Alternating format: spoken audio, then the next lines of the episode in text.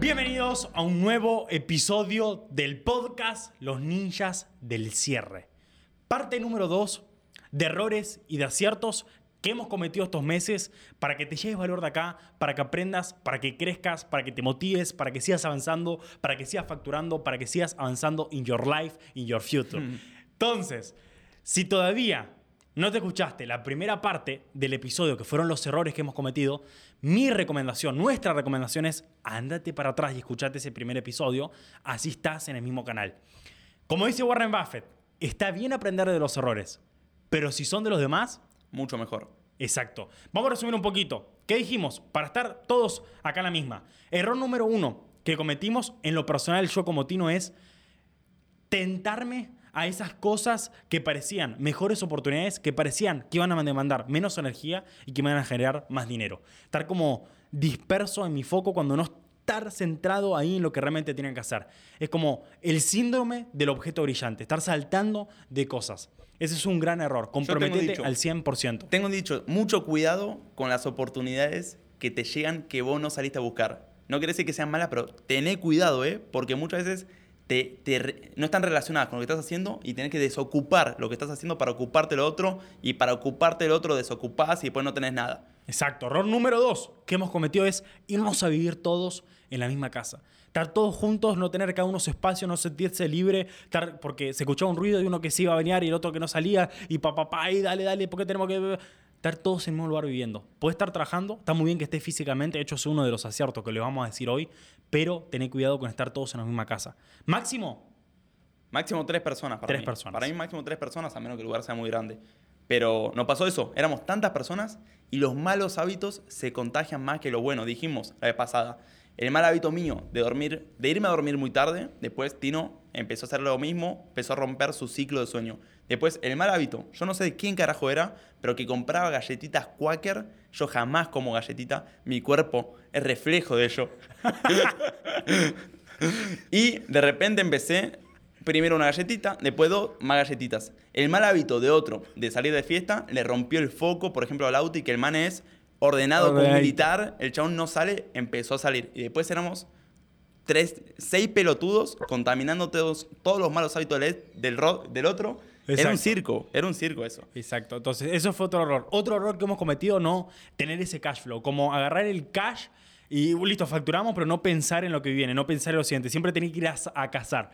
Siempre tener que ir a cazar, cuando no tener una trampa que siempre te esté dando ese fruto. Que no, no tenés que ir siempre a cazar, sino tener una trampa que vas y ya tenés la comida servida. Es que ni entraba en nuestro vocabulario la palabra cash flow. ¿Qué entraba en nuestro vocabulario? Cash. Ni siquiera, venta. Era, vamos a vender. Si estamos vendiendo, bien. Si no estamos vendiendo, mal.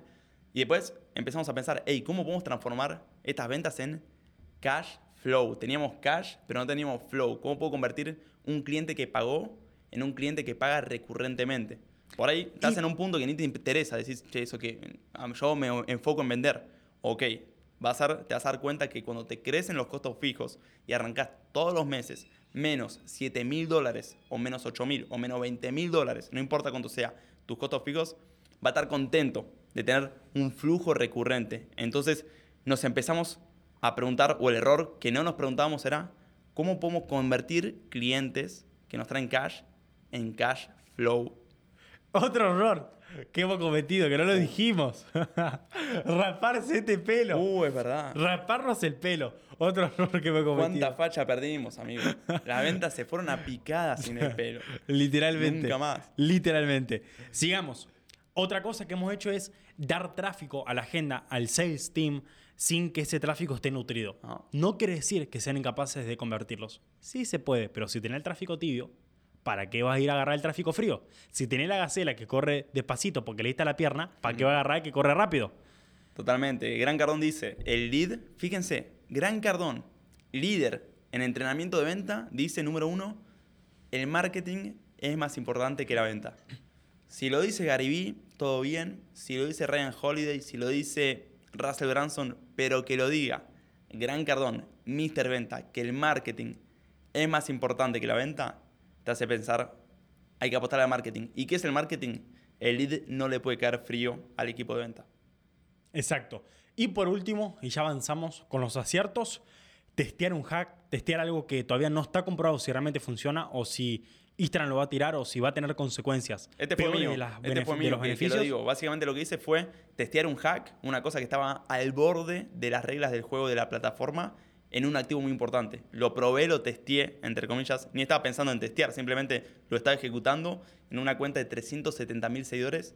Un hack que no sabía cómo iba a funcionar, ni me lo pregunté, yo lo tiré de cabeza que soy, rompí, perdí de un momento para el otro 377 mil seguidores y 2.800 dólares más o menos invertidos en esa cuenta. Perfecto, entonces equipazo, are you ready to the battlefield? ¿Listos? Vamos. Los aciertos. ¿Qué hicimos bien ahora? ¿Qué hicimos ¿Qué bien? Hicimos bien. Eso, anoten, saquen ese cuaderno. Si están en el auto, frenen ese auto, freno de mano. Número uno, dejar crecer el pelo. Dejar crecer el pelo. Gran tarea, como no ha costado eso. Número dos, empezar a vender high ticket. Empezar a atacar ese nicho a esas personas que están dispuestas a desembolsar una gran cantidad de dinero por la solución que nosotros les brindamos. Y en verdad, Tino, ni siquiera atacamos a esas personas. Simplemente las mismas personas que nos entraban siempre, se lo empezamos a ofrecer. Y lo empezamos a ofrecer en la puerta de entrada. Porque muchos dicen la escalera de valor, ¿viste? Hay un montón repitiendo consejos de Russell Branson, que Russell tiene una mega empresa, un mega equipo. No, yo tengo mi escalera de valor, después les hago el upsell al high ticket. Y el upsell nunca lo hacen porque no hay un proceso para que una persona que compró el ticket, es decir, el precio barato, el producto barato, compre el más caro. Entonces empezamos a poner el high ticket, el precio alto, 1400, 2800 en la puerta entrada. Lo primero que le ofrecemos es eso. Si no cierra con eso, vamos con el más bajito. Y otras cosas que hizo Teito con Edgar fue tirar mail todos los días. Sí, eso fue cuando me di cuenta que me acordé. Primero, me acordé de las tres reglas de los negocios de Gran Cardón. ¿Cuáles son las tres reglas? ¿Quién las sabe? P, P, P. Tino no me cree, pero de verdad. P, P, P. Promote, número uno. ¿La segunda cuál era? Me parece que era promote. Promote. ¿Y la tercera? Promote. Promote, promote, promote. Yo cuando me acordé, che, estamos pagando ActiCampaign ahora, en noviembre, yo pago la anualidad, me va a cobrar no sé cuánto. La vez pasada fueron 4.000, por ahí sean 5.000, por ahí sean 6.000. Me está cobrando 6.000 dólares. Cuando me acordé que me iba a caer la factura, le dije a Edgar, Ed, tiremos todos los días mails todos los días. No me importa si es venta, si es valor, todos los días se tira mail. Desde que hicimos eso, me acuerdo que de las primeras campañas fueron para Agenda para Tino y cerró 700 dólares en dos minutos. Exacto. Otra de las cosas que hemos hecho bien es siempre mantener la marca, independientemente del estado emocional en el que estemos. La New Age, ¿qué te dice? Escucha tus emociones, busca tu niño interior. ¿Quién fue el padre que te hizo un daño? A ver, vamos. Vamos a meditar un poco. Empezar a dejar de escuchar las emociones. Si estás motivado, si no estás motivado, mantén tu audiencia viva. Mantén a tu marca. Mantén a la gente. Mantén a la gente. Hasta la fama. Hasta la fama. Empezá a crear. Empezá a seguir. Dale consistencia a tu marca. Nunca la dejes. Independientemente del estado emocional en que estés. ¿Por qué jodo? ¿Por qué bromeo con esto de, de la New Age? Porque la mayoría de personas que dejan las marcas a la mitad, número uno, no, sabe que no crece bueno, está haciendo algo mal. Está haciendo algo mal. Ahí le puedes preguntar a Teo si te da una mano. Mándale el Instagram, Teo, quiero mejorar mi marca y te puedo dar una mano. Número dos. No, mira que no me siento bien, Tino. Viste, estoy medio tocado emocionalmente este mes. Sí, está bien. Está bien que no quieras grabar. Pero al menos como reciclar un poco el contenido. Agarrar algunas piezas y seguir publicando. ¿Ok? Que tu estado emocional no afecte a tu estado financiero. Que tu estado emocional no afecte a tu estado financiero. Busca la forma de seguir y seguir metiéndola en la marca. No, es tremendo. Yo arranqué en 2020, no hace tanto, fueron dos años. La cantidad de personas que arrancaron conmigo y dejaron, muchas. La cantidad que como mínimo pusieron un mes en pausa porque no estoy redecidiendo mi marca o no, no, estoy como detox, me estoy desconectando de las redes, es interminable la lista.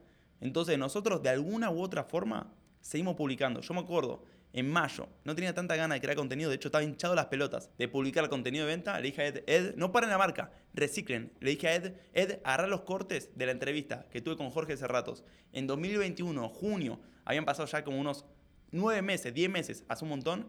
Lo agarró, le metió 40 cortes, lo publicamos. Fueron los mejores contenidos de TikTok.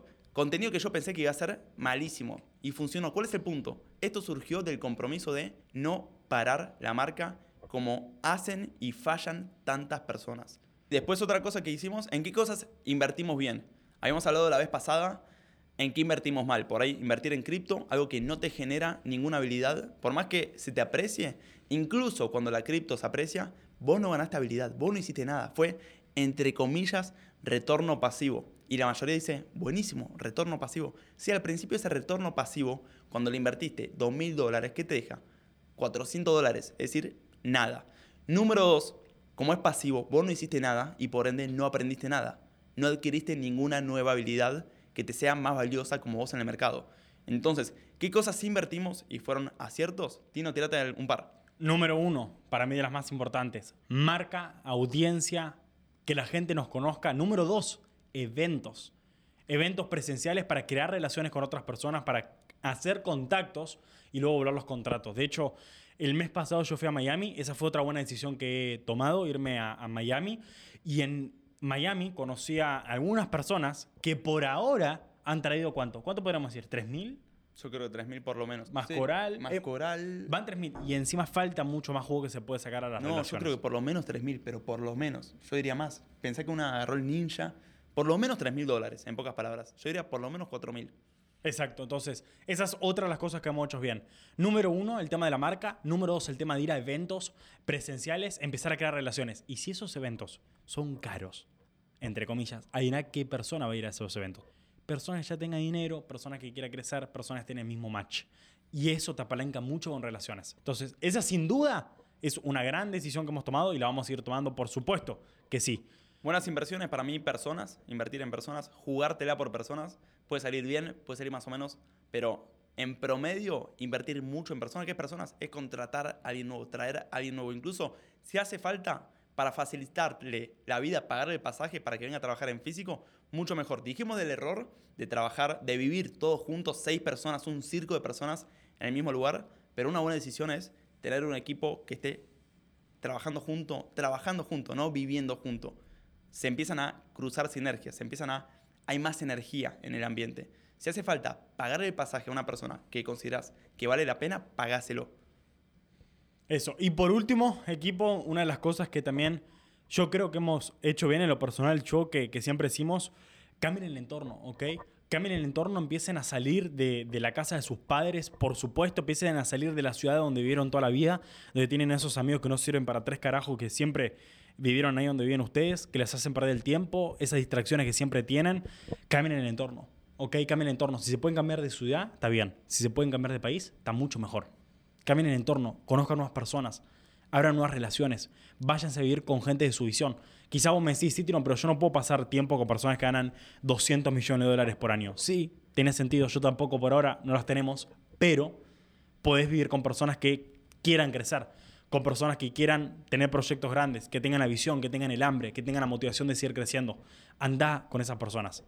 Pero no solamente trabajes con esas personas en el sentido de, sí, hablo online, nos reunimos con el equipo de manera por Zoom. Sí, te reunís una hora por día y después las 23 horas estás con tu familia, que los querés mucho, que todo el mundo queremos nuestras familias, pero no están conectados con tu visión. Entonces, la otra cosa que yo siento que hemos hecho bien de las mejores decisiones que podemos haber llevado a tomar, cambiar completamente el entorno. Otra completamente. ¿Qué otra más? Una, por ejemplo, fue limitar la cantidad de información que consumís. Yo veo muchas personas que, cualquier persona que tiene más resultados que ellos, le toman consejo.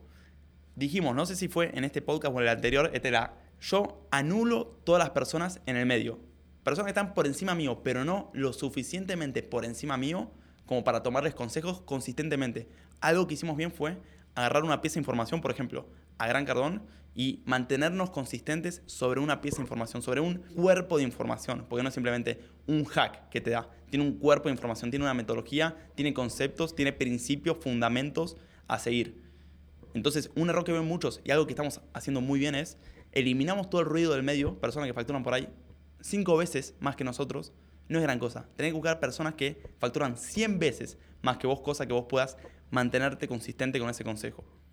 Y sabes lo bueno también, que lo vas a poder seguir durante un largo tiempo. Y si esa persona no solamente te inspira en el área financiera, sino en otras áreas, y es un mentor. O sea, tenés un mentor que ya hablamos en otro episodio de la importancia de tener mentores y qué mentores nosotros les recomendamos a ustedes.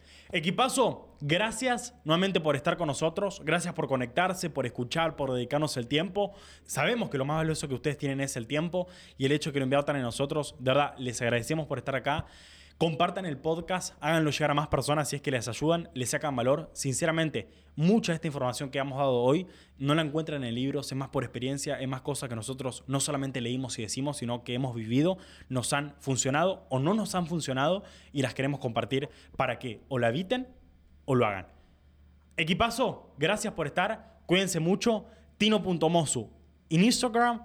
Teo en Instagram. Así que abrazo a todo equipo. Cuídense mucho.